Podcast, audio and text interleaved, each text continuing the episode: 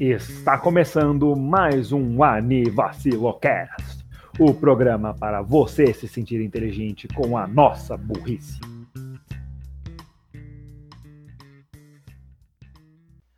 E aí galera, como é que vocês estão? Bem-vindos aqui a um episódio que era para ser especial, mas. Hum. Mas tá sendo especial. Hum. Eu tô, eu tô tá aqui, tá sendo ó. muito especial. Especial porque é, o primeiro convidado. Nunca Isso. antes convidado alguém nesse cast. Verdade, é a primeira vez. First time. E olha que muitas pessoas pediram pra participar. E a gente falava, ah, a gente combina aí. E nunca combinou. Mas estamos aí. Oi! Vem te aviso. É... Vou ver te aviso.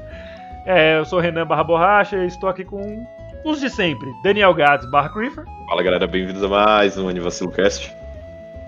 E Raul barra Bugboy. Fala pessoal, tudo bem? Acredito que sim.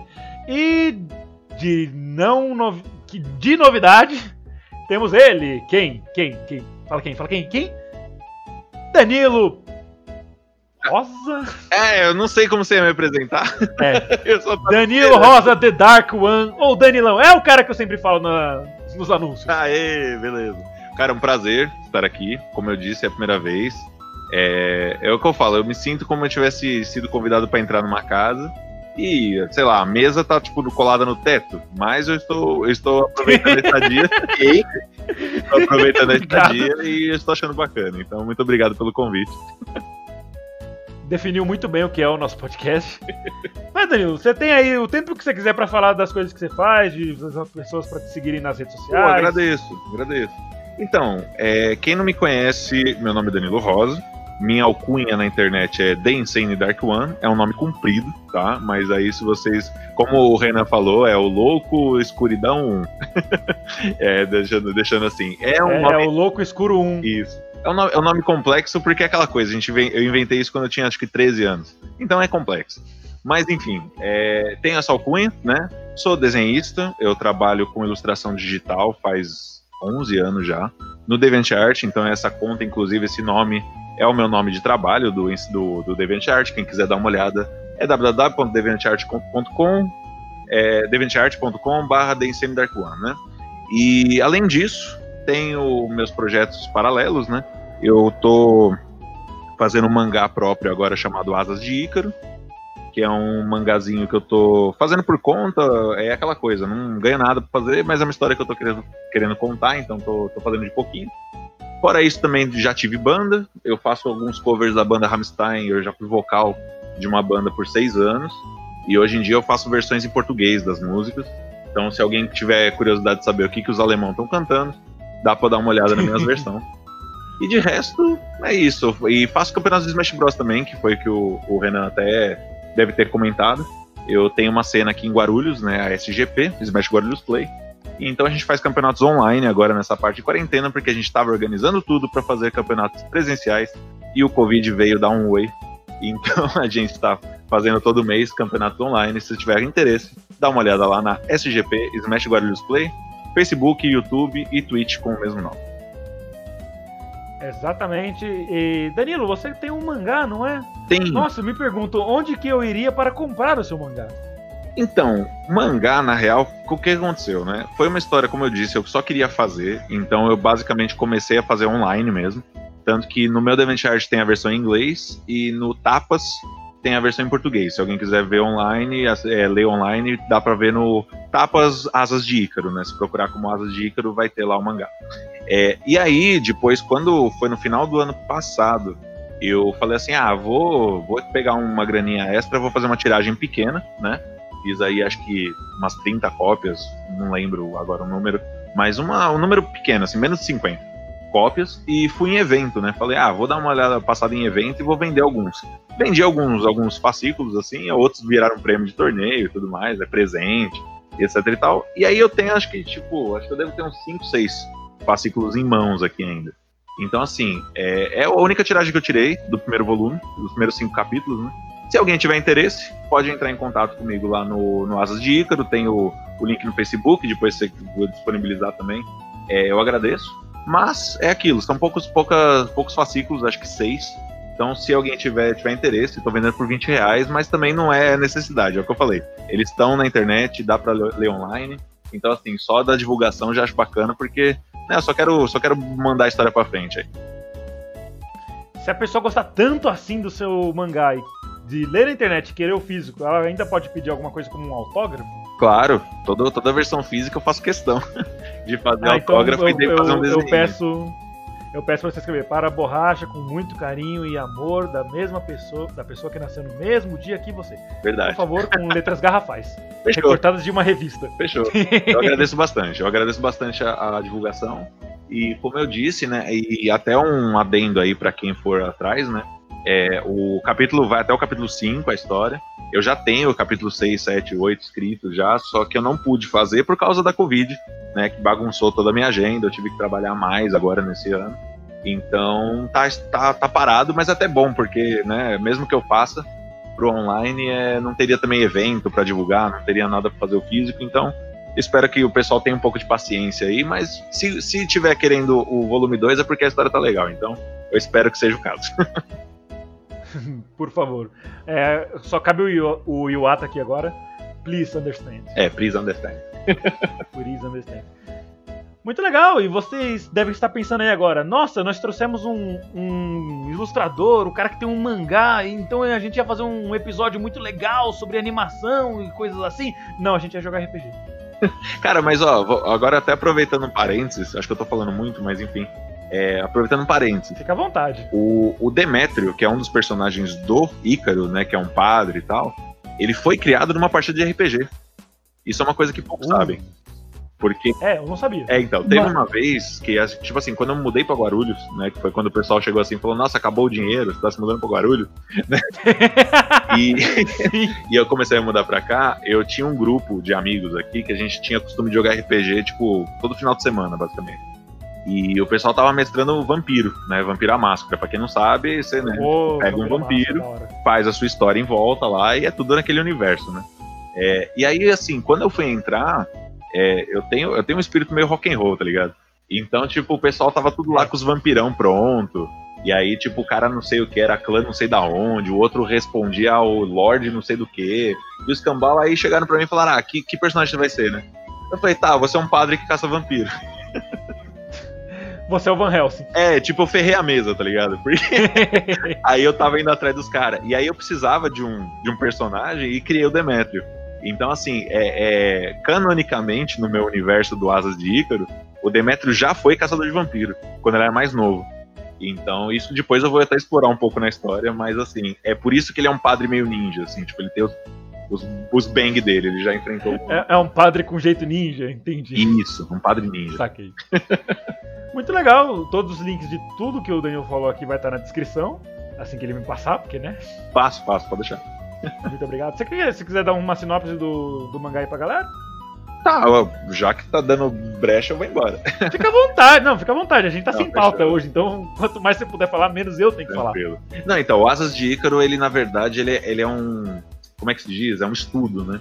Ele é um estudo sobre um mundo que decidiu apagar toda a religião e toda a crença.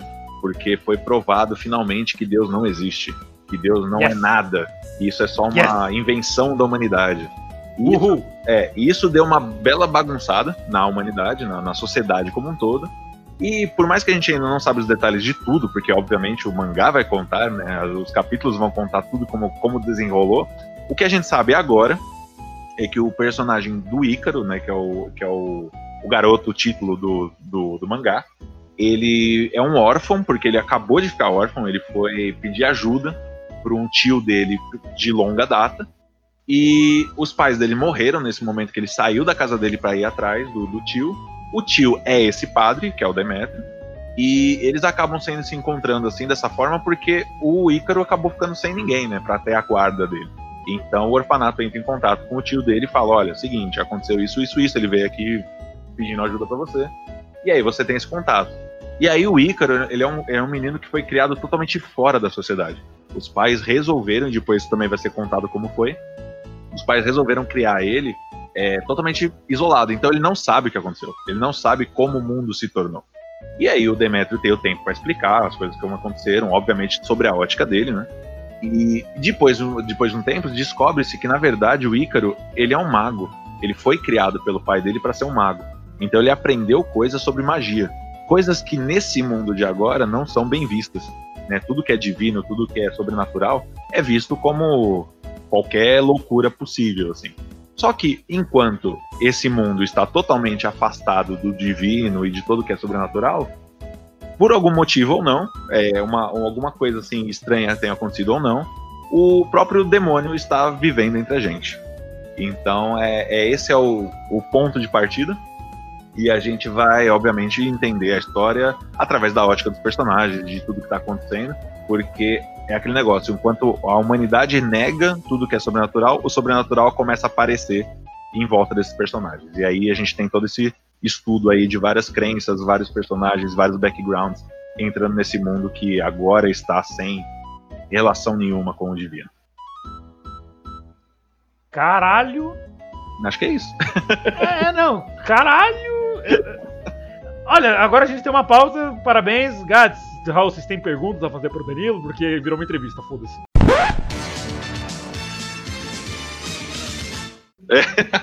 Finalmente agora a gente tem um tema de respeito aqui com um especialista em alguma coisa e não só três retardados falando merda. Agora são quatro retardados. É, são quatro, não, eu entrei, eu sou o quarto. Respeito ao convidado aqui, respeito ao convidado. Você tá achando que tá na sua casa, Renan? Pô. Eu tô na minha casa, eu tô gravando de onde, ah. caralho? Não, tá no estúdio do Animacilo Cast. Ah, é verdade, que é conhecido como meu quarto, porque é aqui que eu edito. Mas, assim, pra, uma coisa que eu sempre gosto de perguntar para uma pessoa que é especialista é qual a principal dica que você pode dar para a galera que tá, pegou essa quarentena agora para começar um hobby de desenho? É, o que, que, você pode, assim, de passar de início para uma pessoa que está começando, que quer um pouco de inspiração, um pouco de motivação, que, que sempre desenhar, mas só fazia um gancho, um outro? O que, que uma pessoa pode, o que, que você pode passar para uma pessoa que está começando agora a desenhar? Maravilha. Boa, boa per... essa pergunta assim eu acho que foi essencial, porque eu acho que todo mundo que está querendo desenhar, é, não digo que não tem uma noção, mas acaba achando que é uma coisa muito simples, né? É, e assim, o desenho, ele é uma coisa que, assim como todo ofício, né, ele tem passos. E geralmente são esses passos que acabam frustrando o artista iniciante, porque é o seguinte, a gente não acerta logo de cara, tem muita coisa para estudar. Então, por exemplo, uma das coisas que muito pega, né, acho que todo artista já passou por isso, é aquela coisa assim, cara, comecei a estudar perspectiva. Aí o cara, puta, mano, brochei. Tem um ponto, tem dois pontos, tem três, não sei o que, é mó trampo, tem que fazer régua, não sei o que, não sei o que lá. Já é um ponto. Aí chega e fala, não, eu vou, então eu vou desenhar meu personagem, então não sei o quê. Beleza, vamos estudar anatomia. Vamos pegar o, o, músculo, a ligação, como é que funciona. E aí o pessoal acaba se perdendo. Só que assim, do mesmo jeito que existe todo esse trabalho, essa coisa, existe também justamente essa noção de que é um passo de cada vez.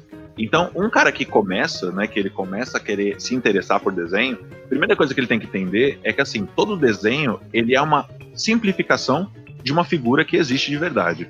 Então, o primeiro passo para um desenhista é aprender a simplificar a sua figura. Então, por exemplo, do mesmo jeito que é, a gente tem os personagens, né, tipo, todos ferradões, com armaduras e tudo mais, a gente tem que voltar pro básico, né? Então, por exemplo, se a gente pegar o Kirby do, da Nintendo, do Smash Bros. Você simplifica o Kirby para desenhar no papel com uma bola. Você faz um círculo ali, e aí você faz um círculo meio torto pros pés, tal, pra mãozinha. Então, assim, você vai ter uma base para desenhar o Kirby depois. E aí, obviamente, você vai colocando o olho, essas coisas.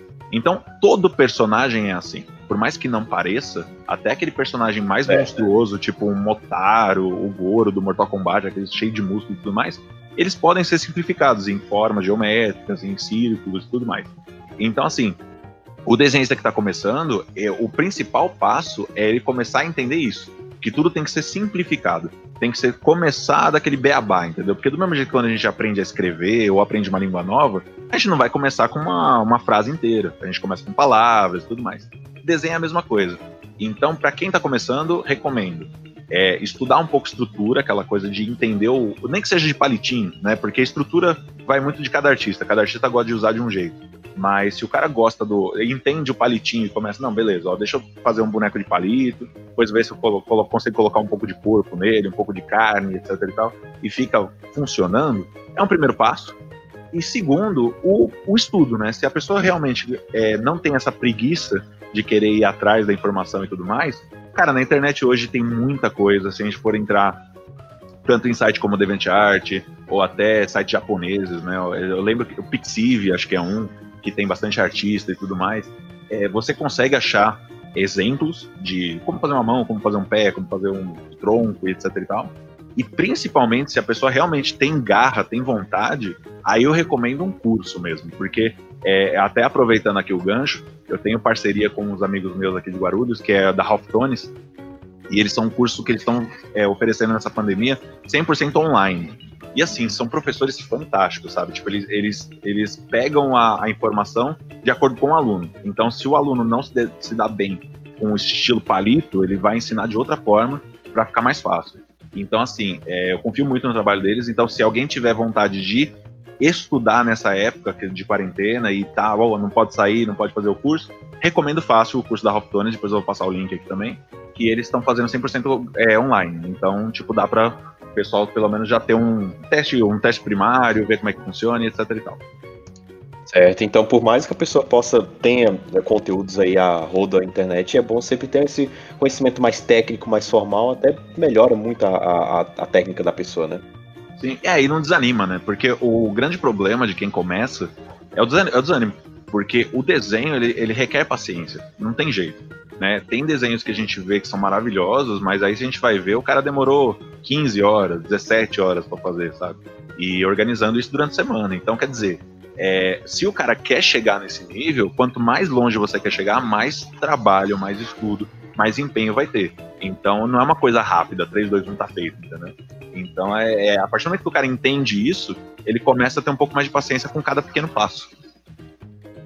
Certo, e eu acho que você acompanha um pouco desse mundo de cursos aí de desenho, sobre aquelas frases assim, eu não sei se é marketing, né? Aprenda a desenhar seus personagens de anime em oito semanas, essas uhum. frases assim de marketing. É, é, algo que as pessoas têm que correr dessas frases prontas, é, é, sabe, aprenda a desenhar os personagens de anime em um dia, uma semana, oito semanas. A pessoa tem que se esquivar dessas frases assim, bem marqueteiras, no mundo do desenho, no mundo de cursos de desenho.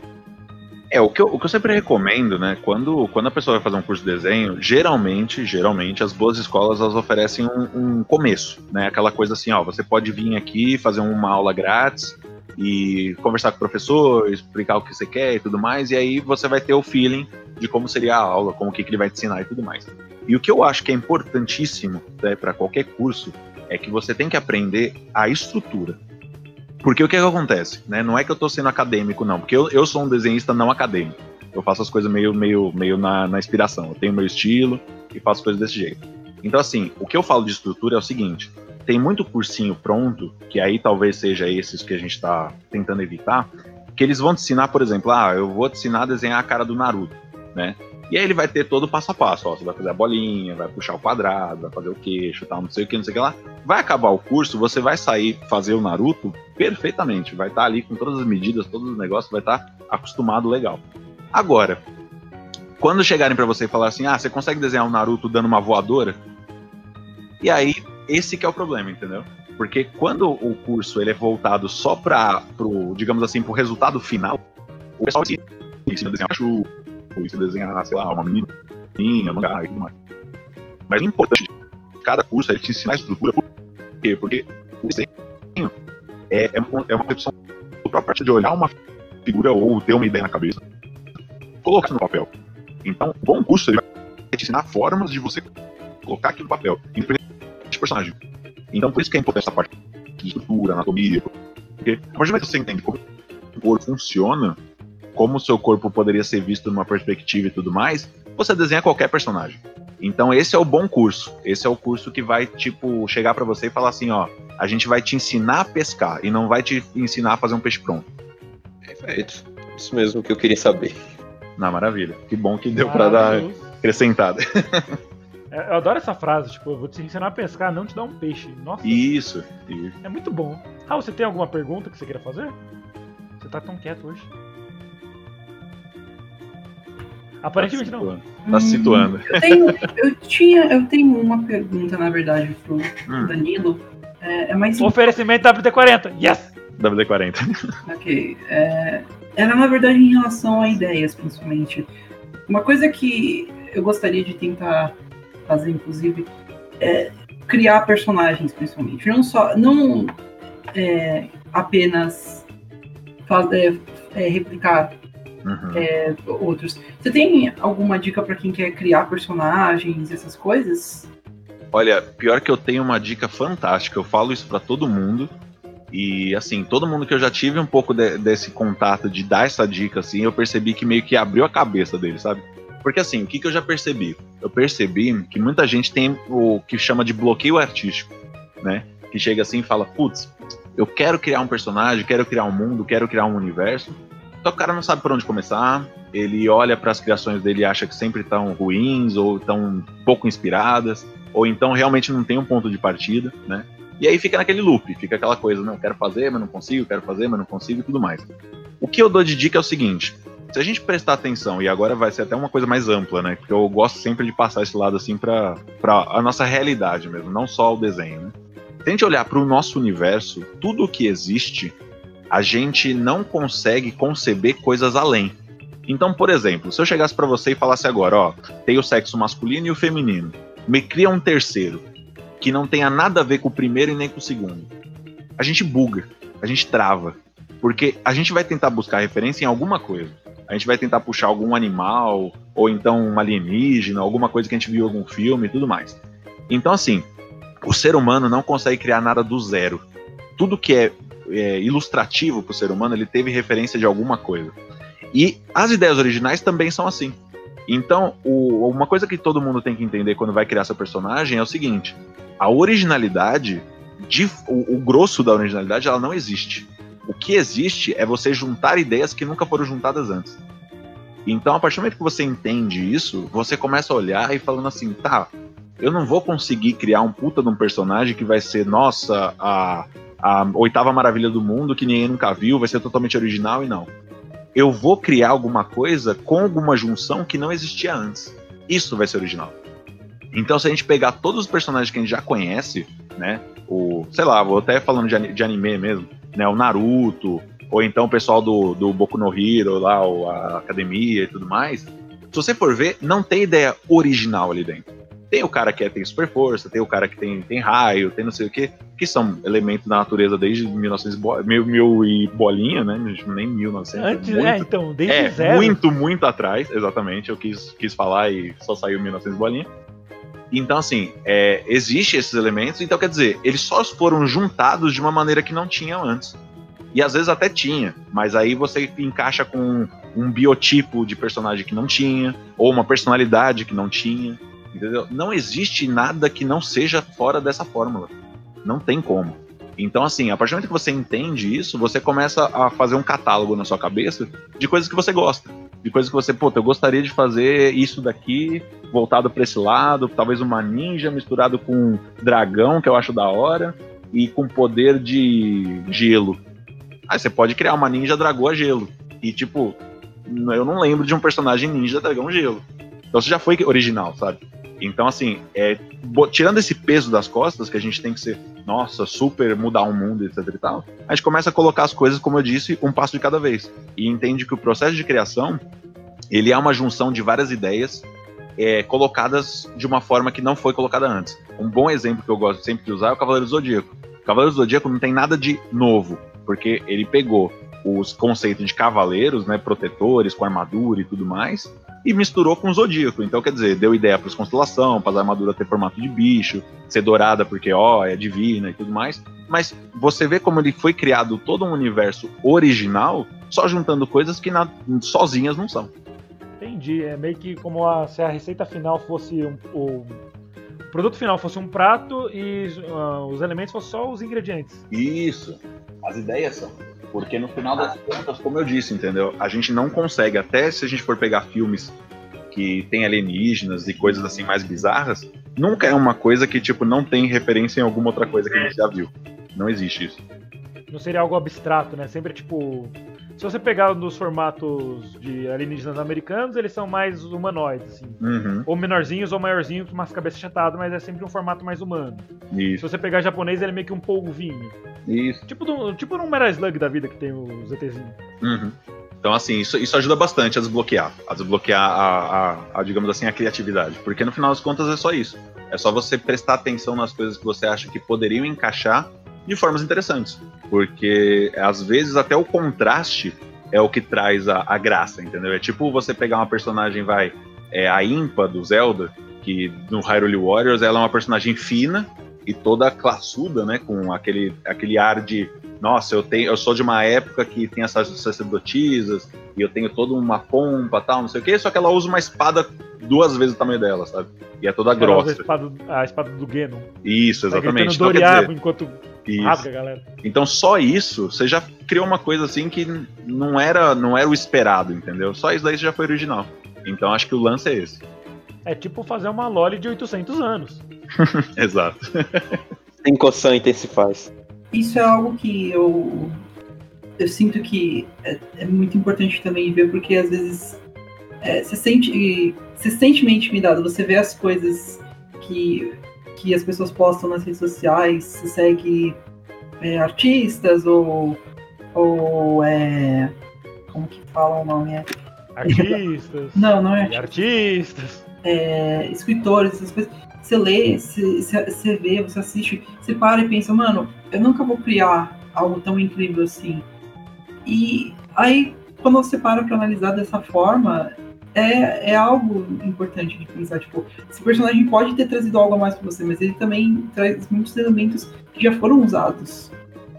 E tem, tem aquele ditado, acho, que talvez não seja muito bom usar, mas nada, nada se cria, tudo se copia que usam às vezes. É, se assimila de... e se melhora. É, exatamente. É, é, um jeito, é um jeito até melhor de falar, porque ao invés de ser copia, é mais uma questão de, tipo, você pôr um spin diferente naquela situação. Então, eu acho Exato. Eu acho que isso é algo muito importante e, e que eu tinha na cabeça, inclusive, aí eu, eu queria perguntar para alguém como, como você que já tem uma noção artística. Qual é a sua opinião sobre isso? eu agradeço muito.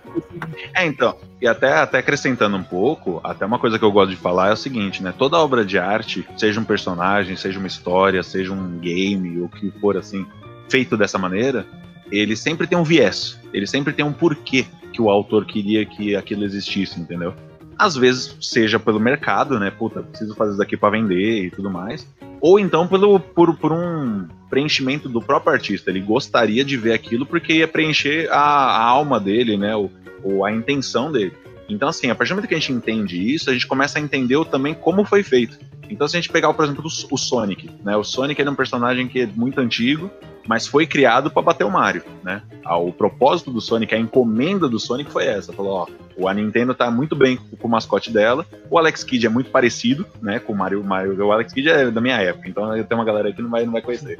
Mas o, ele era muito parecido com o Mario, né, o humanoide, pegando moedinha, andando no mundo fantástico e tudo mais.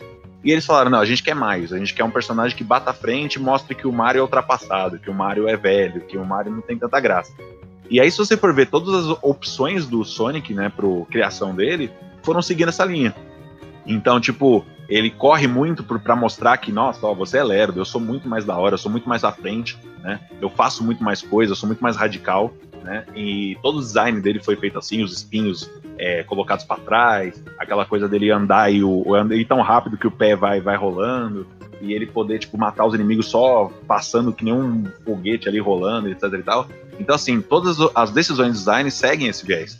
Então, é, o artista que vai começar do zero, é bom ele ter isso na cabeça, tipo, o que eu gostaria de trazer para o mundo? O que, que eu acho que ia ser legal? Entendeu? E aí vai de cada um, por isso que é a graça da, da arte, né? Qualquer ideia, por mais bizarra que ela seja, ela é passível de, de ser criada. Se a gente for, se a gente pegasse assim um chapéu com, sei lá, cinco, cinco ideias diferentes em cada um, e tirasse um papelzinho de cada, de cada chapéu, daria para criar um personagem ou uma história com aqueles cinco casos, entendeu? É, não existe é, não existe problemas de amarra, ainda mais hoje em dia, que a gente já viu muita bizarrice, muita coisa assim que já, já mostrou que é possível. Nossa, é, é, eu nunca parei para pensar nisso, mas de fato o Sonic ele é feito para bater o Mario e na minha humilde opinião ele nunca conseguiu. Mas eu queria propor um exercício pra galera que tá aqui hoje principalmente pro, pros outros integrantes do cast. Pensa num personagem qualquer aí, qualquer. E tenta desconstruir ele pela base de ideias. Por exemplo, a Lucina. Ah, o que é a Lucina? A Lucina é uma moça de cabelo azul que tem uma espada, aquela espadachim, e ela quer salvar o futuro dela. Nada disso aí é original. Mas colocado do jeito que foi, ela fez uma personagem que é marcante pra muita gente. Tipo eu. Se pegar de exemplo a Loli de 800 anos que a gente falou, que é a Senko do anime, da Senko, de nome dela mesmo, né? Senko-san. Ela é uma raposa de 800 anos que gosta de mimar a- as pessoas e que encontra um carinha que está com uma aura triste e ela vai até o mundo dele pra mimar ele pra poder tirar essa aura triste dele. Basicamente isso. E vestido de roupas tradicionais japonesas. Só isso. É, personagens furry. É, eu queria falar do, do Sonic, porque, tipo, criaram o Sonic e, e uma geração inteira de furries veio junto. Mas é uma garota raposa não é nenhuma novidade. É, então, virou moda, né? É aquela coisa. Tipo, um- em algum momento isso foi original. E, e do mesmo jeito que até, até esse negócio do Sonic é o que eu falo do contraste, né? O, o, próprio, o próprio pessoal que criou o Sonic em algumas entrevistas, eles falaram que assim, é, uma das coisas que eles acharam legal era fazer um ouriço correr. Porque, tipo, de todos os animais que eles pensaram, que eles pensaram em, em raposa, em lebre e tudo mais, o ouriço é o que menos tinha cara que ia correr. Eles olharam assim e falaram, mano, esse bicho vai correr, sabe? Tipo, nem- eles nem sabiam se o ouriço corria de verdade. Então, aquele contraste foi interessante, porque o contraste, ele gera, é, gera curiosidade. As pessoas olham assim, se a gente desenhar, por exemplo, um, um orc fofinho, o pessoal vai olhar e falar, mano, por um segundo a cabeça vai dar aquela bugada e falar assim, mano, é um orc só que fofo, né? E só isso daí você já teve atenção. Então, assim, o contraste, por mais que muita gente usa de forma errada, né? Usa aquela coisa, tipo, exagera justamente só pra ser o, o choque, né? Tipo, não precisa ser uma coisa com, é, com essência, mas eles só fazem só pelo choque, que é um estilo de arte também. É, mas assim, se você trabalha com isso, com as pinceladas certas, você consegue dar aquela atenção. O pessoal bate o olho e fala, vixe, aquilo lá me, me interessou, sabe? E isso daí é uma grande arma pro artista. Então, saber usar cada, cada coisinha, cada um desses detalhes, ajuda muito na criação de qualquer coisa. Eu não sei nem mais o que dizer. Eu não tava preparado pra tocar um podcast interessante. Eu nunca fiz isso, gente. Não, que Socorro. isso, eu tô, tô aqui, pô. Eu te Não, ajudo. não, eu, eu não sei o que fazer. Eu nunca, nunca, nunca participei de um podcast bom. Então, um que tá sendo de fato informativo, que pode ser útil pras pessoas, eu tô confuso. Eu não sei o que fazer. Eu, eu, eu, eu, eu- vou ficar quieto. Raul, fala alguma coisa. A culpa é minha. É, é, sim, de, A de culpa fato. é minha. Raul, fala alguma coisa. Toca o podcast você. Eu já volto. Ah, ok. Manobra evasiva 852. 8,50. Nossa, bom, tá. Ok. É, eu acho interessante até a gente começar a discutir esse tipo de assunto sério, né? Ele riu do chat, só, só avisando. Uma. Não, não foi. Eu, eu, tô, eu tô rindo normalmente mesmo, não esquenta. É, uma coisa que eu acho que a gente podia falar até. E é algo que eu. que não é um assunto tão legal de perguntar. Talvez, e se você não se sentir confortável em falar sobre isso, Daniel, não precisa. Não é. é não, você não, você não é obrigado. Go to the question. é, as suas experiências como um artista em geral é, é, você passa, você passa por dificuldades em relação à- sua arte, em relação ao artist block, a é, tentar fazer algo é, que fique bom, sabe? Mas isso talvez Pô, Legal, legal. Gostei, gostei. Não, cara, ó, sem problema nenhum. E assim, isso é uma coisa que já vou deixar claro, tá? Eu não tenho problema de falar de nada. Então, se que vocês levantar a bola, eu só vou lá e corto, tá? Mas então, mas entrando nesse assunto, cara, esse negócio da arte, principalmente aqui, se a gente for pensar no Brasil, né? Existe já um bloqueio natural, tá? Porque a primeira coisa que eu vou te falar é o seguinte: é, todo mundo que desenha pode concordar comigo e todo mundo que já teve experiência também já sabe. É... Espera só um segundo. Tá, é só voltando aqui, porque sabe como é que é, né? Tem, tem as coisas de casa aqui em volta não, também, mas enfim. Então, assim, só voltando ao que eu tava falando, né? O artista aqui no Brasil, todo mundo que já teve né, contato, ou já trabalhou, ou conhece alguém que trabalha com isso, o grande problema primário é tirar aquele bloqueio de que artista é vagabundo, tá? Porque culturalmente falando, o Brasil vê o artista como vagabundo. Né? Isso em qualquer área, seja na música, seja no desenho, seja o cara que tá indo para cinema. O pessoal olha assim e fala, mano, o cara não quer trabalhar e tá inventando essas coisas. Só que na verdade é um trabalho como qualquer outro. Infelizmente, ele é mal visto aqui no Brasil. Tanto que se você pega alguns artistas, e eu incluso, né? E a gente conta que a gente vive disso, o pessoal acha que a gente tá passando fome, o pessoal acha que a gente tá com dificuldade, tipo, tá tentando fazer alguma coisa ali, ou então ganha migalha e tudo mais. E não, é um trabalho como qualquer outro, dá para viver disso, eu sou a prova, né? Já tenho 11 anos nas costas já. E assim, esse é o primeiro bloqueio que eu acho que tem que ser já, já explicado para todo mundo que tem interesse de começar a entrar nessa área. Infelizmente aqui no Brasil não é, um, não é uma, área, uma área tão bem vista e tão fácil de ingresso, né? Aquela coisa de você acha fácil trabalho, lugares para trabalhar e clientes dispostos a pagar bem, né? O pessoal acha que tipo, ah, mano, você desenha eu aí uns trintinhos aqui para te ajudar e o almoço se pá, entendeu? Então é, é um pouco difícil isso. Mas a parte boa é que hoje em dia a gente está no mundo de internet, né? Ainda mais nessa fase de quarentena e tudo mais. A gente, inclusive, está aqui, né? Podendo falar e tudo mais. Então, assim, é, nesse mundo de internet, é, a parte, a melhor parte é que, assim, a gente trabalha com pessoas do mundo todo. E felizmente, Japão, Estados Unidos, Europa, sabe? Quase todos os lugares, assim, que já são mais avançados nessa parte cultural, né? É, eles aceitam e aceitam muito bem o artista. Eles veem que o artista é um cara que é necessário, porque se às vezes o cara. Eu já, eu já tive muito cliente assim, que o cara criou um RPG inteiro na cabeça dele. Ele chegou lá e criou os personagens e tudo mais, mas ele não tinha o artista para fazer aquilo virar realidade, virar tátil, virar aquela imagem que ele sempre sonhou, né? Para fazer um pôster ou então para divulgar no site dele e tudo mais. E aí que entra o artista. Então, assim, uma das, dos nichos que o, a maioria dos artistas brasileiros trabalham aqui, e eu incluso também, é o ramo de commissions, que é aquela coisa de você ter um, um, um portfólio online que as pessoas podem ver no mundo todo, né? No caso, eu uso DeviantArt.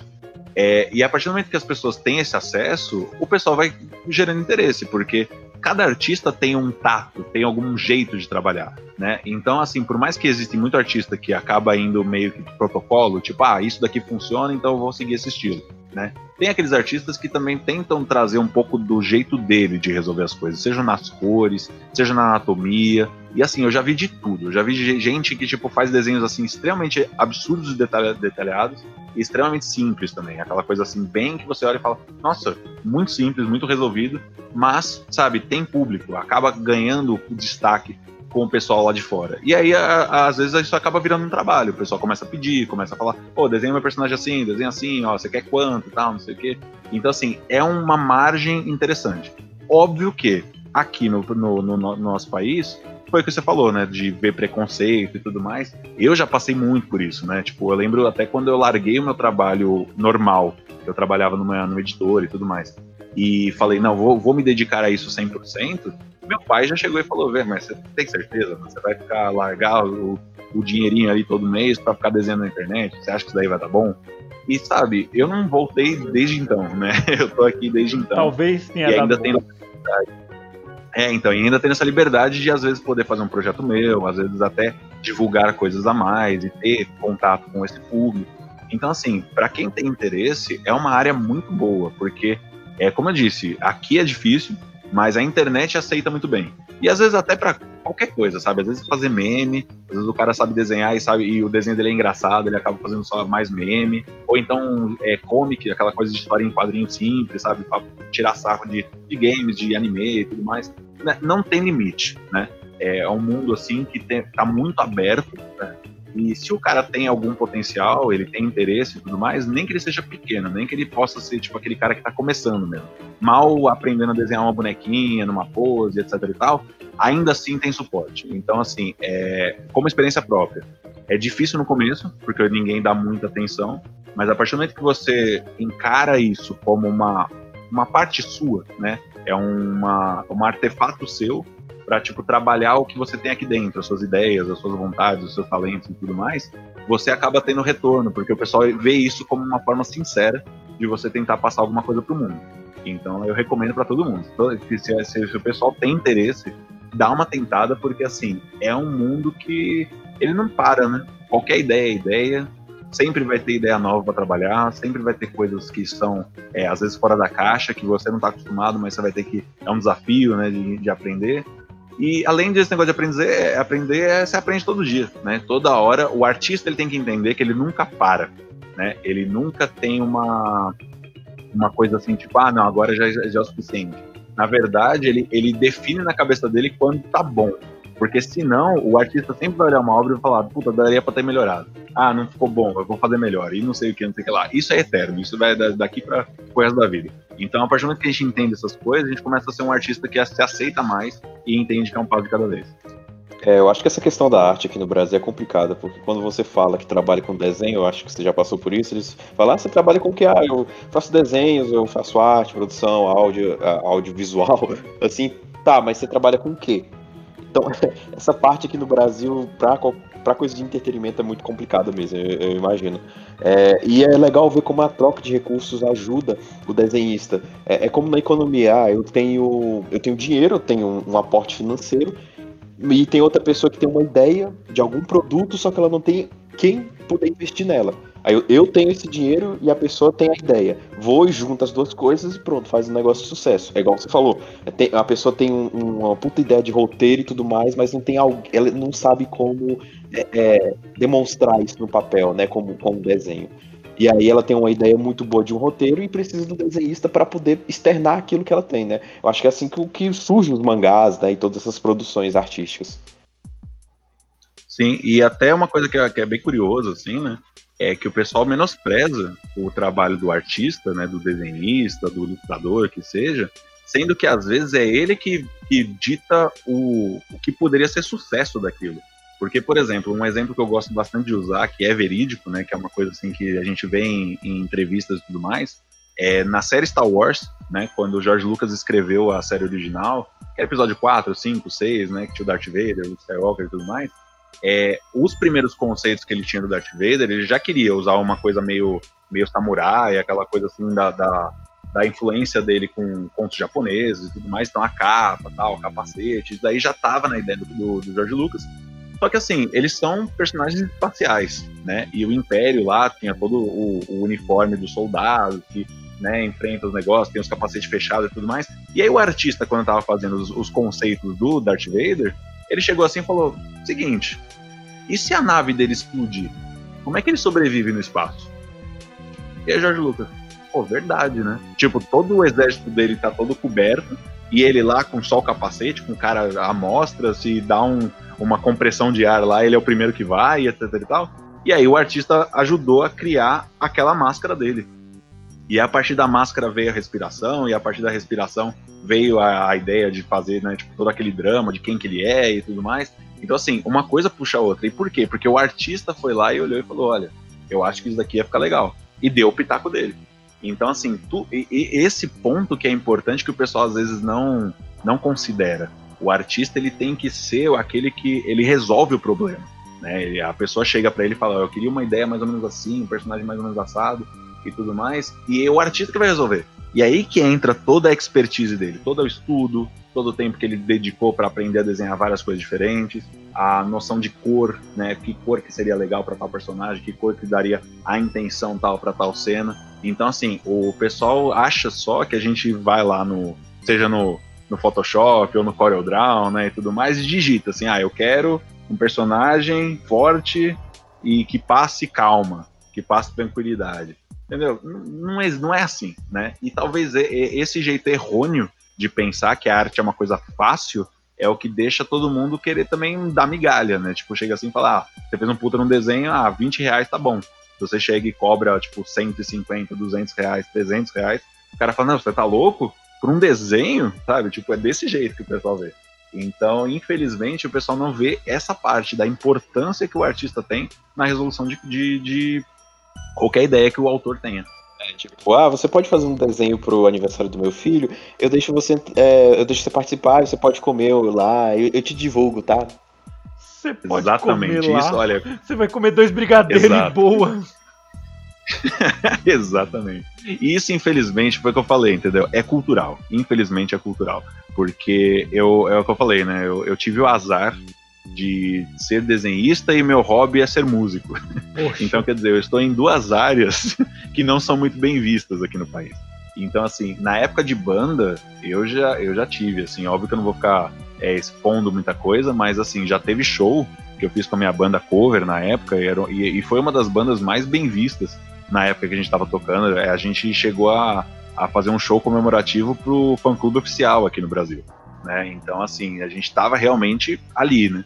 E a gente fez um show de lotar a casa, tocamos duas horas e meia, o set quase todo lá da, da, do que a banda original tava tocando naquela turnê. É um puta show, foto, todo mundo lá, autógrafo, escambau, e o dono da casa chegou e falou assim, ó, 50 para cada um da banda, porque aí vocês conseguem pelo menos pagar a gasolina. Ah, só a gasolina. Ah, ah, ok. Muito obrigado. Nossa, como você é gentil. É, é. Nossa, valeu. Eu, eu, queria muito falar que o Danilo falou dessa parte. Ah, eu pago com divulgação. Inclusive, é, é por isso que ele tá aqui hoje. Ele vai fazer um desenho aqui do Anivacilo e a gente deixa ele participar do comprar de divulgação. Fazer o desenho é foda. Não, é que eu falei, olha, eu, eu, tenho, eu tenho vontade, tá? Eu, é, infelizmente, eu sou uma pessoa que eu tenho muitos projetos, muita coisa que eu gostaria de fazer, e o tempo é meu arco inimigo, né? Tipo, não, não é, não é criptonita, não é nada, é tempo. Eu não consigo encaixar tudo que eu quero fazer num dia de 24 horas.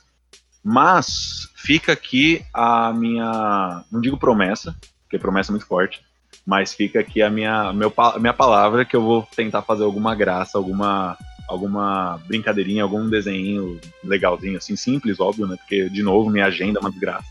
É, para comemorar aqui a minha participação, porque vocês realmente me deram espaço, eu achei isso muito legal. E por mais que a gente, né, tipo, tinha todo aquele plano, não, vamos jogar RPG e tudo mais, eu, eu, eu me sinto feliz de não de não ter participado do, e inclusive estar tá aqui aberto quando vier rolar, me chamem de novo deixar. que eu venho participar. A gente vai.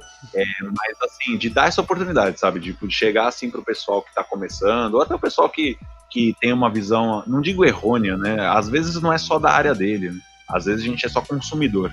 É tipo aquela pessoa que chega assim, assiste o Dragon Ball, é, é fissurado no Dragon Ball Z, sabe? Acompanha, mas não faz ideia como é feito, né? O quadrinho, como é feito o desenho, como é que é feita a parte da animação e etc e tal. E a gente que é expert nessa área, né? Que a gente trabalha com essa área, vive disso, é, a gente pode dar um pouquinho desse, desse primeiro passo, assim, tipo, de entender e falar, olha, é, é complicado, tem muitas etapas, tem muitos setores, né? Mas é totalmente plausível, é um trabalho assim digno de como qualquer outro e até necessário, principalmente nessa fase de quarentena.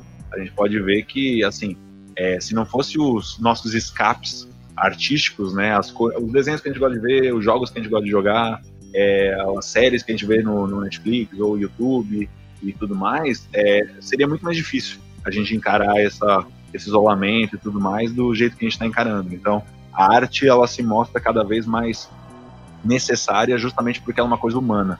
Né? Ela é a única coisa que eu acho que daqui a alguns anos, daqui vai, eu chuto 10 anos, eu, eu até sou, sou um pouco otimista nesse ponto, ou pessimista, dependendo do ponto de vista mas eu acho que daqui uns 10 anos, assim, muitos empregos eles vão ser, é, sabe, trocados por máquina, inteligência artificial e programação e tudo mais. E a arte ainda é uma das poucas que a, o computador não consegue fazer. Ele não consegue resolver, porque o tato, ou a percepção de você olhar e falar, putz, isso daqui ia ficar legal, porque o cara ia olhar, ia se identificar com o personagem, ou ia se emocionar, e etc e tal, a máquina ainda não sabe. Então a arte, ela bebe muito dessa fonte, então, toda pessoa que se sente inspirada para fazer isso deve pelo menos começar a tentar. Brabo. Brabo demais, eu nunca parei pra pensar nisso. Porque eu não sou um artista, pelo menos não desenhista. É. E eu queria perguntar se tá com comissões abertas? Então, no momento não. No momento eu tive que parar, porque é o que eu falei, né? Eu não tô querendo entrar muito em detalhe, porque eu também não. Eu, eu sou um cara totalmente contra vitimismo. Eu acho que vitimismo é a coisa mais é, absurda do, Você da pode humanidade. falar um pau no cu, tá tranquilo. É, não, não, não, mas é, como é que fala, como é que funciona? Né? Até, até aproveitando, eu tô aproveitando a brecha. Você tá me dando a brecha, eu tô aproveitando. Né? Porque eu acho que tudo, todos os males do mundo, né, tudo, tudo que já aconteceu, foi a partir do momento que, um, um, uma pessoa se achou injustiçada. né? A pessoa chegou e falou assim: não, comigo não pode ser assim. E aí o cara foi lá e roubou do outro, ou então sacaneou o outro, porque se sentiu no direito de ser justiçado por ele mesmo e fazer acontecer, né? Então, assim, eu não gosto do vitimismo, eu acho que realmente o vitimismo é um câncer, né, da, da alma humana. E, então, por isso mesmo que eu não falo que, tipo, ah, eu estou ferrado, ou então aconteceu comigo, etc e tal. Mas foi uma decisão, né? Como essa quarentena teve esse, é, é, essa mudança de paradigma, e infelizmente a minha namorada teve problemas com o trabalho dela, etc e tal, eu resolvi trabalhar o dobro, né? Então, por isso que eu tô o pó da rabiola Eu tô, assim, desde fevereiro trabalhando que nem um, assim, uma, uma impressora, né? O pessoal na faculdade, quando eu desenhava, chamava eu de impressora. E, e assim, uma hora o corpo, né, vai, vai, vai dando tempo falando, eu preciso de férias, preciso de férias. Então, esse último mês eu dei uma travada, eu fechei a, torneira, né, eu tava vindo desenho, desenho, desenho. Falei, pessoal, chega, né, vou dar um tempo, vou fazer os últimos que falta, que ainda falta bastante, pelo menos uns 20, para mim terminar aí até, até dia 10, dia 15 de, de agosto. E aí depois eu volto de novo. Mas assim, é, é interessante abrir esse, esse ponto aqui, porque, por exemplo, isso até aconteceu, foi até uma coisa que, eu, que ó, pra você ver como é, até a gente que é brasileiro e a gente tem toda essa noção da cultura, a gente também se, se impressiona. É, esses dias, um cara entrou no meu YouTube e veio falar que ele conheceu meus covers do Rammstein em português por causa do meu trabalho do DeviantArt. Ele entrou no meu DeviantArt, entrou na minha conta, foi ver e, e gostava de Rammstein e acabou ficando para ver os covers, né? E, e assim, é uma coisa que eu não tenho costume eu olho assim e falo, caraca, um brasileiro que acompanha meu trabalho no DeviantArt, ou então que, porventura, até peça, né, chega assim e fala, ó, oh, quero um desenho, tal, não sei o quê, é muito raro, é muito raro. Então, assim, é para você ver que o, que eu tô falando é bem com conhecimento de causa mesmo. É, de, de, vai, se eu fosse pegar todos os meus clientes, 99,9% são de fora. Eu tive já, acho que eu trabalhei só com duas pessoas aqui no Brasil, já assim, de desenho. Então é até interessante você ter falado isso, porque assim, não, não tiro, né? Não é uma coisa que eu tô falando assim também, não, não faria, mas é tão raro que a gente meio que desconsidera, sabe? Tipo, ah, ninguém vai pedir. Ninguém vai chegar aqui e vai querer estar tá disposto a pagar um projeto desse. Então, pra você ver como, como é que funciona. Mas, assim, normalmente, né, durante o ano, eu tenho minhas vagas, assim, que eu deixo aberto e tudo mais. E aí no DeviantArt o pessoal consegue ver lá. Eu sempre coloco um, um jornal explicando, ó, oh, agora tá aberto, ou, tá, agora um tempo, tá? Mas a gente vai trabalhando dessa forma incrível. É, você falou que teve dois, duas pessoas que pediram comissões que eram brasileiras? Isso. Então dois. agora são três. Um deles é meu grande, grande Nord, um abraço pro Nord. É, agora são três, ou cinco, se você contar todo mundo aqui, porque a gente vai precisar de uma comissão sim. Muito grato. Tá bom. A gente vai, vai conversar sobre isso. É, Raul, você vai ter que arrumar dinheiro de alguma maneira pra pagar isso, já que você é um rapaz rico. Então. Tadinho. Coitadinho do bichinho. Não, é, é, aquela coisa, eu prometo que eu faço pra vocês o dólar a 4, porque a 5 é. É, tem, tem, Já tá tem chegando 4. a 6, moço, pra tu ter uma ideia. Não, a minha sim, maneira de acompanhar sim. o dólar é pelo Twitter, que tem uma página chamada Pokédollar, e eles mostram um Pokémon da, da Pokédex. Tipo, lá, o dólar tá 5,36, eles mostram um Pokémon 536. Tá chegando em calos já, gente. Não, é e pior que assim, tipo, é genial isso, mas é aquela coisa, a gente ri isso de nervoso, né? É. Porque é, é aquele negócio, assim, tipo, é, por mais que né, o desenhista que trabalha com um cliente de fora, obviamente vai ganhar em dólar, e aí você fala, pô, dá uma chance de eu ganhar um dinheiro e tudo mais. É, eu vivo aqui, né? Eu moro nesse país e eu sei o quanto tá desgracento você importar coisa, você trazer coisa é, importada, tipo, tecnológica, Sim. ou comprar coisa aqui mesmo em loja e tudo mais. É até o que a gente fala do Switch, né? O Switch tá valendo ouro hoje em dia. Tipo, é 5 pau você pegar um Switch. Você consegue comprar um Switch com, tipo, 10 dólares. Isso virou uma faca de dois gumes, né, para vocês, porque eu, eu acho que a ma maioria do material que vocês pegam, que vocês usam, é importado, né? Sim. 99,9%. Por mais que o que vocês ganhem poderia até comprar sem problema se vocês estivessem lá, mas ao, ao comprar daqui, vocês pagam dois, né, por causa das tarifas alfandegárias, né? Sim. E é aquela coisa, assim, é aquela coisa também da responsabilidade social, né? Eu, eu sempre falo para todo mundo, assim, por mais que, óbvio, eu me aproveito da situação, eu até investi em algumas coisas a mais que eu queria, pra né, dar toque na minha banda, coisas de hobby e tudo mais, é, ao mesmo tempo, eu não quero que esse país quebre, né? Eu tô aqui tentando torcer para que a gente tenha um respiro, né?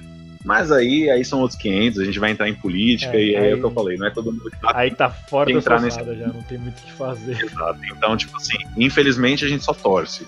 Mas a gente tá, é como eu falo, a gente tá num 7x1 todo dia. desde a Copa a gente tá vivendo um 7x1 ah, é, todo dia. Que, desde o tempo que um carinha veio de barco aqui e falou, olha só uns índios muito louco, a gente tá tomando 7x1 todo dia. Exato. então, assim, pelo menos, pelo menos, aí pra, pra aliviar, né, já que a gente mordeu, agora a gente já sofre, é, pelo menos eu estou querendo falar dessa parte da importância, justamente dessa parte artística, porque é o que eu falei, é isso que ajuda a gente a se manter são, né? É, é o que eu falei, o, o nosso joguinho que a gente tem ali para distrair a cabeça, o filminho, o anime, o meme e tudo mais, vem tudo dessa área, da, da parte do entretenimento, né?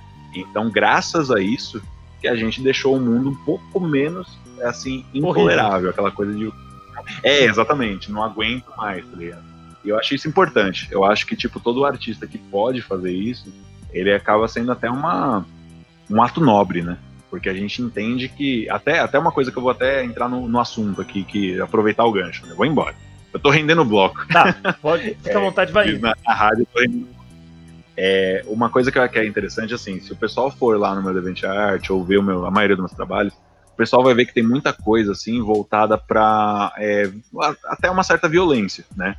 É, tem muito finishing movie, tem muito especial, tem muita coisa assim que envolve essa coisa da violência com personagens de jogo de luta ou, ou de anime e tudo mais. E por que que isso aconteceu? Né, o pessoal chega assim e fala. É, tanto que tem muita gente que chega em mim e acha que eu sou um maníaco disso. Eu sou viciado nisso daí. É, já teve cliente que chegou para mim mandando cena de filme de terror, falando assim: não, isso daqui deve ser muito louco, tal, não sei o quê.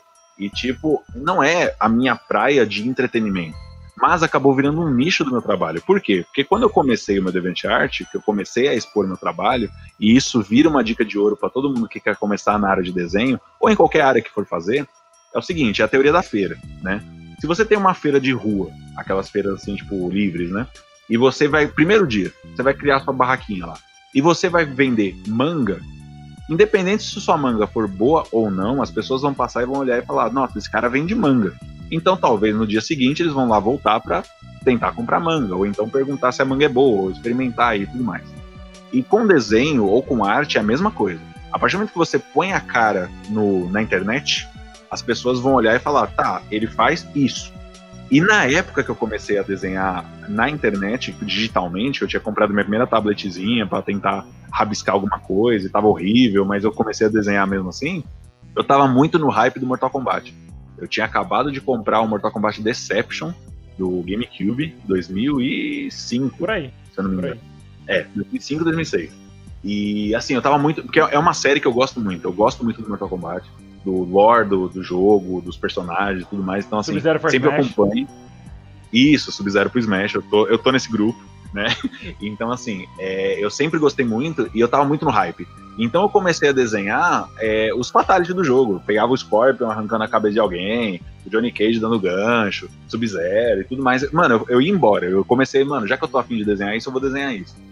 E por azar do destino, né? Por azar, eu falo azar entre aspas, porque é, virou até meu trabalho, né? Foi o que me deu a porta de entrada. Eu sempre tive problema no Mortal 3, quem jogava o Ultimate Mortal 3, os antigão ali, 2Dzão, é, sabe que alguns personagens eram claramente roubados. A máquina tinha uma programação ali que eles né, inventava tudo e você não conseguia fazer nada. O, e o uma das personagens filha da puta mode. Isso, exatamente. E uma das personagens que sempre quebrava minhas pernas, que eu sou um jogador de Cyrex, eu gosto daquele do, do robozinho amarelo, tá ligado? Que solta a rede, solta as bombas e tudo mais. Eu sempre gostei dele. O robô de E aí uma personagem é, que eu ia zerar no Ultimate, eu sempre perdia, seja a ficha se fosse na máquina, seja os continue no Super Nintendo, no Mega Drive, seja, era a Jade, que era a ninja verde, a Jade, né? E, e aí, tipo assim, ela tinha aquele negócio de ficar piscando e os, as magias não pega, e puta, todos os meus combos, todos os meus setups iam pro espaço. Eu só tomava combo, morria, e era Jade, wins, e tudo mais. Então, assim, é, não, eu, eu, comecei a ter ódio dela, comecei a ter raiva daquela personagem. Eu chegava assim e falava, puta, Jade não, velho. Então, quando eu comecei a desenhar, naturalmente eu comecei a olhar e falar assim, velho, eu já vou, vou desenhar a Fatality mesmo, vou desenhar nela, né? Já pegava ela lá e pá, arrancava a cabeça, desenhava não sei o que, não sei o que lá. E aí veio um primeiro gringo, olhou e falou assim, cara, quanto você cobra para fazer um desses? Com a Melina, no caso, que era a outra rosinha, né? E aí, tipo, foi aquele primeiro passo assim de, velho, que história é essa, né? Tipo, cobrar, eu nem sabia que isso era um mercado. Você me pagando né? para tava... desenhar? É, exato. E, tipo, até prova como isso é cultural. Até eu mesmo, desenhando, estranhei um cara vindo e perguntando quanto que eu cobraria por aquilo. E na época era moleque, eu comecei, eu tinha 18 anos, 18 para 19. E, e assim, é, eu cheguei e falei, ah, velho, bota um precinho aí, eu acho que eu, 15 dólares eu paguei, eu cobrei na época. Pra depois eu juntar aqui e depois, quem sabe, comprar um jogo, sabe? Tipo, comprar um joguinho ali importado, alguma coisa, trazer de fora e tudo mais. Coisa de moleque, né? Só que aí depois que você faz o primeiro, vem o segundo, vem o terceiro, vem o quarto. E aí acabou virando um nicho. O pessoal gostou da ideia de eu fazer fatalities e cenas assim, tipo de, né, de luta, ou violência, ou não sei o que, com as personagens de jogo de luta, principalmente mulher, né? Então, a grande maioria do, da minha da galeria acabou virando isso por um, pelo menos por dois anos, sabe? Tipo aquela coisa de só cena de jogo de luta com personagem feminino. Então, Mai Shiranui, a Jade mesmo do Mortal, Kitana, a Sônia, Chun-Li, tá ligado? Já, já rodou todas as meninas lá na minha galeria. Só que eu, eu sempre tentei não apelar, eu sempre tentei chegar assim, porque tem muito artista que a partir do momento que ele entende que existe um público que gosta de personagem feminina, ele já começa a chegar e falar, não, deixa eu desenhar ela com o bundão aqui, os peitão rolando, tal, não sei o que, não sei o que lá, umas coisas assim bem mais fortes. E eu não, eu tentei ir pro lado assim, não, beleza, eu gosto do Mortal Kombat, então eu vou usar isso como o meu, o meu norte, né? Se existe no jogo, eu posso desenhar, se tá muito afora, eu, eu, fico, eu fico na minha, né? E aí eu fui, fui meio que, né, tipo, tateando, obviamente, experimenta uma coisa aqui, tenta ali, vai, vai, vai crescendo como artista. E hoje, graças a Deus, eu tenho uma, uma página que hoje recebe um pouco de tudo, sabe? Tipo, eu já desenhei fanart de personagens de Mario Bros, tá ligado? De Sonic, que é uma coisa bem assim, mais é, pra todas as idades. Já criei muito personagem, gente que tipo chega, tem um RPG, tem uma história e tal, e quer que criar o personagem assim do zero, a vestimenta, o estilo. E também cenas de luta, cenas de wrestling também, de tipo, é, luta livre. Então, assim, já rolou um pouco de tudo, né? Mas se você for ver, foi bem isso, foi esse passo, e eu queria só passar esse, essa dica, sabe? O que você começa vendendo geralmente vira a sua marca. Então, um cara que começar, por exemplo, desenhar, é, fazer um, o portfólio dele, né? Os primeiros desenhos, com um personagem com um monte de armadura, o pessoal vai olhar e falar, velho, eu quero os personagens com armadura. Porque é isso que ele viu que você faz. Então, é, é uma dica para todo mundo já entender o que, que ele gostaria de fazer porque por mais que eu não acho que eu sou, digamos assim, azarado, eu aprendi a, a, tirar o melhor desse suco, né? Tipo, ah, eu gosto de jogo de luta, eu gosto de personagem de jogo de luta, então eu tentei trabalhar isso da forma que eu gostava, né? É, por mais que eu tive isso, eu admito que, assim, se eu soubesse disso antes, talvez eu tivesse começado com outra coisa, talvez eu tivesse começado com criação de personagem, com uma coisa que eu gosto, ou então com umas coisas, assim, um pouco mais variadas, né? Tipo, não só jogo de luta, um pouco mais de RPG, um pouco mais de outras coisas. Então, assim, é, é, a dica que eu dou de ouro de um cara que já tá há 11 anos nessa área e já viu como funciona. Impressionante, eu não tenho mais nada. Literalmente, eu não, não tô preparado para isso, eu não bolei pergunta, a gente tava aqui e foi. Não, mas que isso. Ó, é o que eu falo, o próprio fato da gente conversando sobre o assunto vai dando as brechas, entendeu? Então, assim, se, é, é o que eu falei, não tenho problema, vocês podem falar de qualquer coisa, e assim, eu só quero dar um, um, um pitaco, entendeu? É tipo uma, um extra. E é isso, quem, quem ouviu, ouviu. Quem não ouviu, abraços mil, é o que eu sempre falo. Porque a gente fala as coisas e algumas pessoas vão ouvir. E a gente ajudou um, já estamos ganhando disso. É, você falou sobre a inteligência artificial, né? Que a, a minha área é computação e. É, é, a minha área também mexe, minha, minha área, minha especialização mexe com inteligência artificial e tudo mais, que é um cisma que as pessoas têm que a, a a inteligência artificial vai tomar todos os empregos e a gente a raça humana vai ser totalmente estragada por isso. Mas como você falou, tem, tem coisas que a inteligência artificial não vai poder fazer. É o que eu falo também, gente, a gente eu, eu trabalho com inteligência artificial. É, ela não é perfeita, vai ter coisas que vai necessitar de um humano. Então, dizer que tudo vai ser tomado pela inteligência artificial é, é complicado. Porque, ó, o desenho, o desenho precisa do toque humano para ser feito né? Senão fica uma coisa bem robótica, né? E olha que o pessoal que trabalha, que mexe com arte, com essas coisas, eles são muito críticos, eles são muito chatos. Às vezes as críticas são, ah, olha aquele frame lá que, é, é, que tava na velocidade, ah, vou printar um, vou pausar Naruto aqui, vou dar um print. Tudo bem, mas demonstra que as pessoas são críticas com, com, com a arte, né?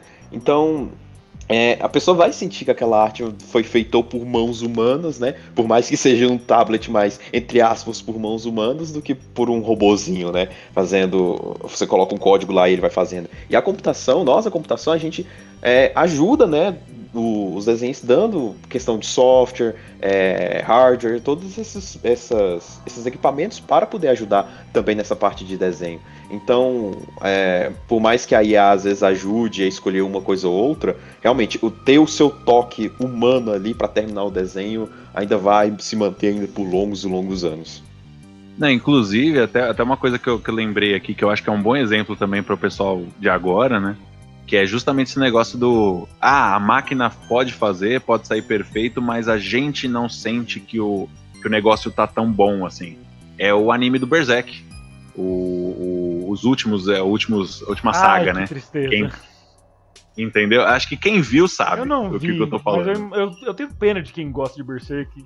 Esperou 20 anos pra Então, aquela e- merda. e- É, e é uma tristeza, porque assim, o, qual que foi o problema do Berserk? Né? O, eu, era uma- eu era fã assim, da série não pelo mangá, né? Eu acabei vendo o, o anime, a introdução, né? Que é aquela parte que mostra o antes, né? Do, do demônio, que tem o Griffith e tudo mais. E assim, eu, eu me apaixonei porque assim, eu não gosto de coisas medievais, é muito difícil eu curtir é, obras medievais. Mas eu achei tão bem escrito a coisa da, da, da sabe, a rixa dos personagens, a motivação por trás deles, a conquista lá de território, castelo e tudo mais. Eu achei tão legal que eu acabei, né, tipo, falando assim, putz, isso aqui é bacana, né? E acabei, acabei me, me, me tornando fã dessa primeira parte. Depois que virou a demoniada toda, eu achei que estragou. Mas aí é, é coisa minha que eu sou chato. Mas aí o que acontece? O, o, o anime agora, essa versão nova, ele é feito todo em 3D. Né? Então, quer dizer, os caras foram lá, modelaram os personagens tal, o software vai lá, eles só animam pelo, pelo próprio software e tudo mais. Se a gente para pra olhar um frame parado, é até bonito. O PC conseguiu chegar num nível de chegar e falar, pô, ele emula um traço, ele emula uma luz e sombra e tudo mais. Agora, se a gente vê aquilo andando, a gente sente que, tipo, é um bando de boneco, é um bando de coisa assim que a gente não consegue se identificar. A gente acha que tá esquisito. E justamente esse não achar que está esquisito é o nosso lado humano. O nosso lado humano ele, ele quer coisas que instiguem a criatividade dele. Então, às vezes, se você vai totalmente no correto, no que é, digamos assim, é perfeitamente simétrico e perfeitamente analiticamente, é, matematicamente correto, o corpo humano estranha. O corpo humano olha e fala assim, velho, o que, que é isso? É, é, até o pessoal usou aqui um exemplo do, do personagem andando, e é isso mesmo. É assim, não, não é bom. Não é resultado bom. E até agora um paralelo disso bem feito é o jogo novo. É novo entre aspas, né? Mas agora vai sair a versão mais nova, então o pessoal deve estar mais antenado. Que é a série Guilty Gear, que é feita pela Arc System, que é um jogo de luta. Vai sair pra Play 4, Play 5 no caso, acho que talvez. É, mas assim, ele é um jogo feito, ele é todo 3D. Só que ele imita o desenho, ele imita o personagem desenhado à mão. E para conseguir esse resultado, até o Dragon Ball Fighters também é a mesma empresa, né? Então é aquele mesmo estilo visual. É, para conseguir aquele resultado, eles têm que deformar o, o bo- boneco 3D em cada frame. Em cada movimento, eles têm que aumentar às vezes o braço, às vezes distorcer um pouco, às vezes quebrar um pouco o boneco, para dar aquela sensação de dinamismo, aquela coisa que um artista faria no papel. Então é, é interessante ver é, esse paralelo que você falou, né? O computador ele, ele tem um limite. Ele pode fazer perfeito, ele pode fazer analiticamente correto, mas falta aquele toque. Aquele toque humano tem que ser feito pelo artista, tem que ser pensado pelo artista, e é isso que dá a graça. Bom, é, eu vou ser bem sincero, meu, bot, meu gravador aqui tá ficando sem espaço no HD, vou ter que mexer nele, eu tenho tipo 34 minutos disponíveis. Então Dá um jeito minha- gravador. Não, Pelo amor de Deus. Mano, é sério, velho. Tipo, e não teria como eu fazer isso agora. Eu ia, ia ter mó gambiarra, então. Vamos deixar isso aqui mais curto. Sim, não, uma boa. Cara, e é o que eu falei, eu acho que assim, é, falando sobre né, essa parte artística e tudo mais, de em trancos e barrancos, eu acho que eu fiz um bom resumo do que, que é a área, né? Essa parte profissional, do que, que o cara pode né, é, trabalhar com isso, viver disso. É, os primeiros passos, o que, que é legal de estudo, né? Inclusive depois o. Se quiser dar o link da da Ralph Tones, eu passo, para deixar pro pessoal, se o pessoal quiser dar uma olhada. E, e principalmente essa coisa da importância, da importância do, da parte artística, seja em qualquer obra, seja em qualquer, qualquer área de entretenimento, porque no final das contas, às vezes, um artista ele pode não ser completo, porque às vezes o pessoal fica com essa coisa na cabeça, né? Fala, não, mas eu não sei fazer tal coisa, eu não sou desenhista de tal coisa. Mas é natural. cada um aqui tem as suas peculiaridades, as suas perso- personalidades e as suas capacidades mesmo. Por, por exemplo, é, eu sei que eu sei desenhar arte realista, mas eu não gosto de desenhar re- realista. Eu sofro muito pra fazer. Eu lembro que a única vez que eu fiz foi porque eu gostava de uma menina na escola, e aí, tipo, fiz um retrato dela, E, e, tipo, sofrendo, tá ligado? Ah. É, e no final das contas não deu em nada, tá? Ah! Não deu em nada.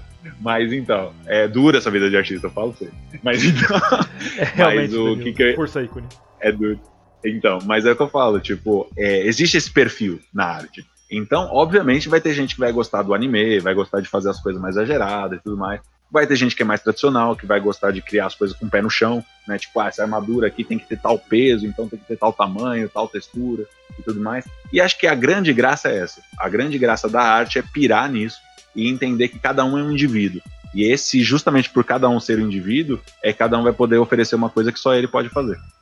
Incrível.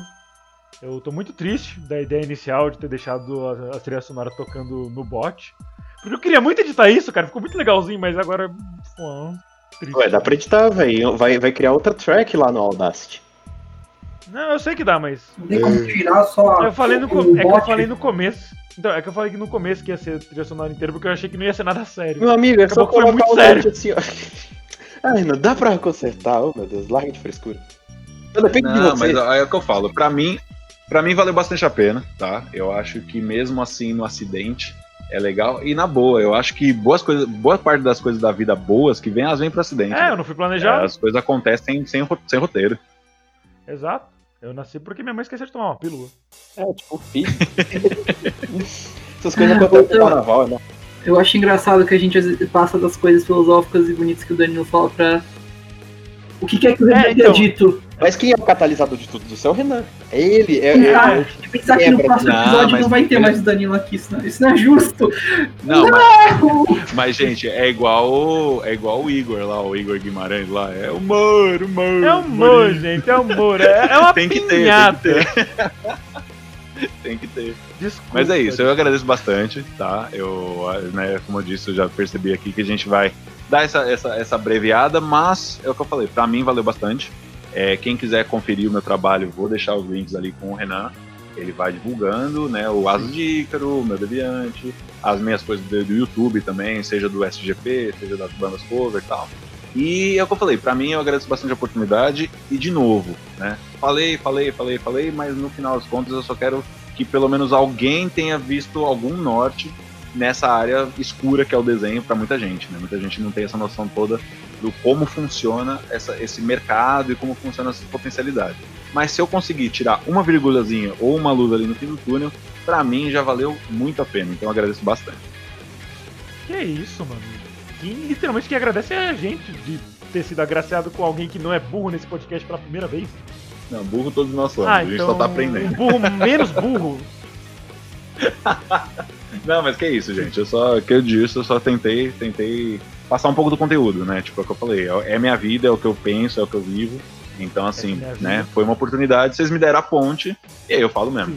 Essa é minha vida, esse é meu clube. Eu quero muito saber como que a gente passou de falar sobre o International Superstar Soccer do Super Nintendo pra esse puta papo filosófico no final. Não, é, a culpa é minha. Não. culpa A é vida minha, dá eu- voltas. E é assim mesmo. É, então. Pois é. Mas é o que eu falei, fiquem aí todo mundo bem, com as suas batalhas. E vou terminar aqui imitando o Shao Kahn que eu falei de Mortal Kombat. Então, Round 1, Fight! Caralho, tem que falar mais, velho. É isso, gente. Tchau. Eu, eu fui o Renan Barra Borracha. Tem ali o Raul, que pode ser o Bug Boy, e o Creeper. Tchau. Falou, galera. Agradeço aí pela Falou, presença. pessoal. Eu agra- eu também gostaria de agradecer e fiquem, fiquem aqui pra próxima. É, apesar de não ter o Danilo na próxima, talvez. Hum, quem sabe se o Sapatela entrar na porra do Discord. É. Mas é isso. Como ele falou, todos os links vão estar na descrição. E dessa vez, vão ver a porra da descrição. Vai ser útil, eu juro. Tchau! Falou, galera. Valeu, galera. Pessoal. Tchau.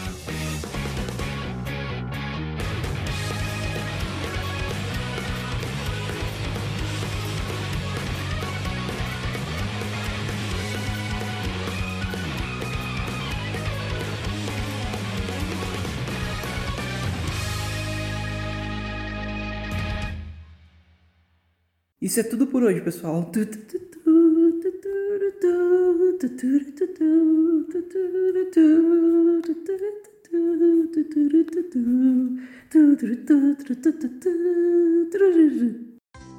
Acabou!